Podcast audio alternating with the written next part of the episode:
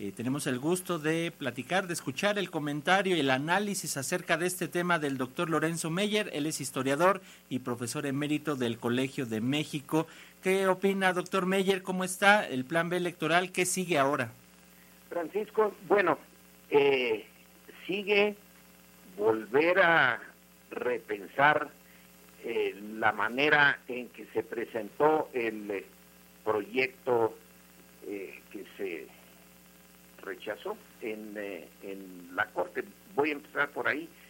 Hubo un error o una serie de errores por la rapidez con la que se hizo eh, el, la maniobra por parte de Morena y la en la Corte se aprovechó muy bien, hay que reconocer que lo hicieron bien los señores ministros que tienen puesta ya eh, su mira en obstruir a, al gobierno de Andrés Manuel López Obrador. Los errores de procedimiento, pues ya eh, obviaron que se fuera al fondo de lo que se estaba discutiendo. Esta reforma eh, secundaria a, los procesos electorales para ir modificando el eh, INE, que es el objetivo principal de López Obrador, tener otro tipo de eh, Instituto Nacional Electoral. Ese es el, fondo. Pero como se descuidaron los de Morena, pues la Corte eh, pudo encontrar el camino para echar abajo el proyecto presidencial. Pero bueno, es parte de un eh, de un proceso político sin fin. La idea central de Montesquieu en el eh, siglo XVIII cuando propuso la división de poderes para sustituir al eh, poder centralizado, concentrado de la monarquía absoluta y poder eh, tener un sistema político diferente en donde la voluntad popular se mostrara de una manera más clara, pues propuso esto de la división de el poder entre el ejecutivo, el legislativo y el judicial. Al ejecutivo le dejó eh, pues el gran poder de controlar la burocracia y el ejército, las armas. Ese es el eh, núcleo del poder eh, del ejecutivo. Al legislativo le dejó, entre otras cosas, el poder de controlar el dinero aceptar o rechazar la petición de recursos por parte del Ejecutivo. Y al judicial no le dejó en realidad ningún eh, instrumento claro de poder, pero podía tenerlo en función de algo intangible, de su eh, legitimidad, de que los jueces fueran, eh, tuvieran la confianza de la sociedad, que fueran eh, hombres sabios, eh, conocedores de las leyes, pero también de las necesidades de la sociedad y que eh, actuaran como lo proponía Platón con el rey sabio, o más bien poner al sabio como rey.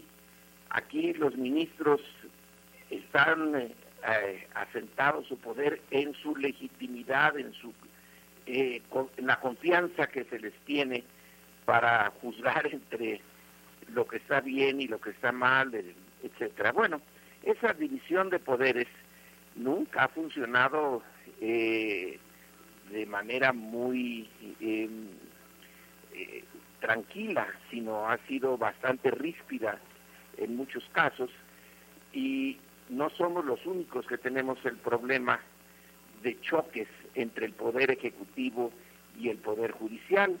En Estados Unidos, que nos lleva eh, una ventaja en eso, en el tiempo y en el eh, funcionamiento institucional, pues ahí también tenemos unos ejemplos de choques similares a los que estamos viviendo ahora aquí en la época del presidente Roosevelt, cuando Estados Unidos salía de su gran crisis de 1929, Roosevelt intentó eh, eh, una política eh, distinta, bastante pensada en, en los intereses de la mayoría de los norteamericanos, el New Deal, pero se encontró varias veces con que los jueces de la Suprema Corte le echaron abajo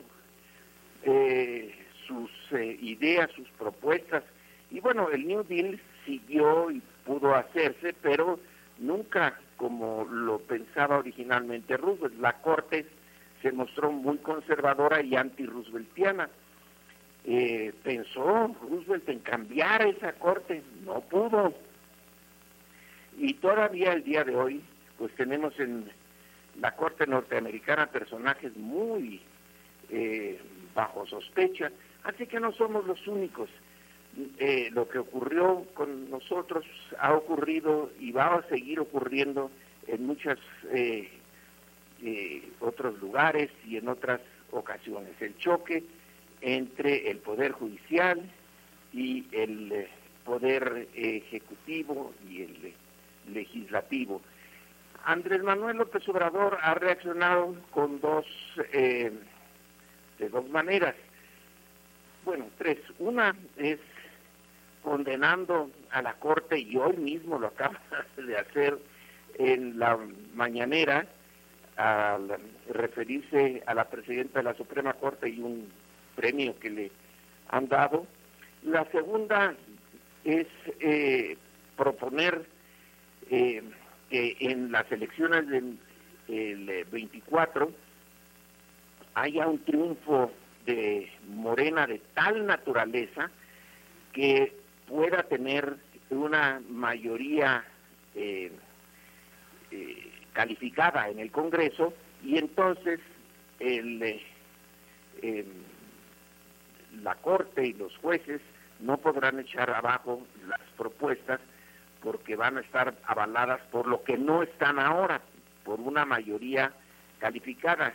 Ahora el gobierno tiene una mayoría relativa, pero no absoluta Andrés Manuel quiere que en las elecciones que vengan se vote de tal manera que pueda tener eh, el eh, partido Morena el control de, legislativo y así introducir las, las reformas constitucionales que él considera necesarias para dejar atrás definitivamente las herencias de los eh, casi casi un siglo que tenemos que dejó el, el PRI. Y la otra, eh, el otro instrumento que va a ser, en caso de que se dé, muy complicado, es el que sea por voto directo que se nombre a los eh, jueces. En principio parecía una buena solución, la voluntad popular eh, se va a manifestar vía el voto y la Suprema Corte va a quedar eh, constituida por personas que sí van a tener el apoyo directo del de eh, ciudadano.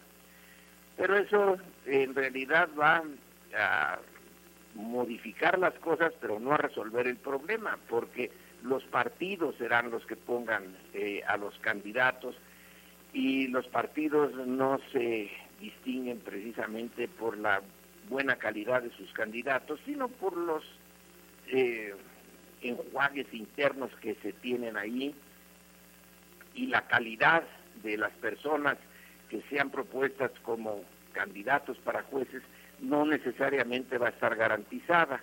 En fin, eh, hay eh, problemas políticos que realmente no pueden resolverse si no se tienen que administrar y estamos en una etapa en donde el conflicto entre el poder judicial y el poder eh, del presidente este, está en su punto álgido. Pero podemos tomar consuelo en que finalmente estos conflictos políticos se han procesado bien o regular o mal por la vía institucional y no por la vía de la violencia o de la ruptura de las estructuras institucionales.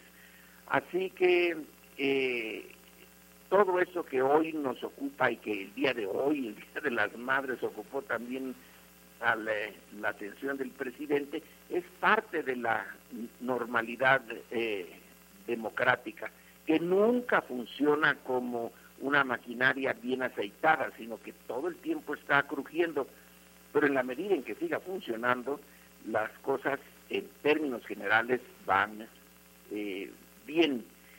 Y finalmente reconocer que en la historia política de México, la del siglo XIX, eh, el XX y lo que va del XXI, eh, la calidad eh, de poder independiente del judicial, pues es muy relativa. En general no ha sido un poder independiente, ha dependido de la voluntad del presidente sobre todo a partir del momento en que México se constituye realmente como un, Estado nacional que más o menos funciona, que es el porfiriato, pues la historia de la Suprema Corte es la historia de la subordinación, que ahora no está, ahora ya se rompió, ya no está subordinada, pero deja mucho que desear la calidad de sus eh, miembros. En el pasado sí hubo momentos en que eh, la Suprema Corte se opuso al presidente, pero, y con eso concluyo, eh, eh, don Pablo González Casanova en su estudio clásico sobre la democracia en México nos mostró cómo cuando la Suprema Corte en la época del PRI se pronunciara contra el presidente, en realidad era porque el presidente así lo quería, para dar salida a un conflicto con algún eh, grupo de interés importante y para no eh, dar su brazo a torcer, le pedía a la Corte que se declarara en contra de la decisión presidencial y así salir limpio y decir, bueno, eh, yo tomé tal decisión, pero la Corte me la echó abajo. Pero en realidad eran arreglos previos eh, los que llevaban a esa decisión. No era la eh, independencia de la Corte, que no podía tener independencia en un sistema autoritario. Pero como ese sistema está quedando cada vez más lejos, pues ahora eh, tenemos este conflicto muy abierto que va a evolucionar, pero no va a desaparecer. Y así tenemos que seguir eh, adelante con nuestro proceso político. No es perfecto, pero está mejor de lo que estaba antes. Y preferible tener estos choques que la subordinación tradicional de la Corte al poder presidencial. Y es mi comentario el día de hoy el cual agradecemos como siempre al doctor Lorenzo Meyer. Le mandan saludos acá a las audiencias de Radio Educación y le agradecen que compartan estos minutos con Radio Educación. Un abrazo, doctor Meyer. Igualmente y gracias a ustedes. Hasta pronto.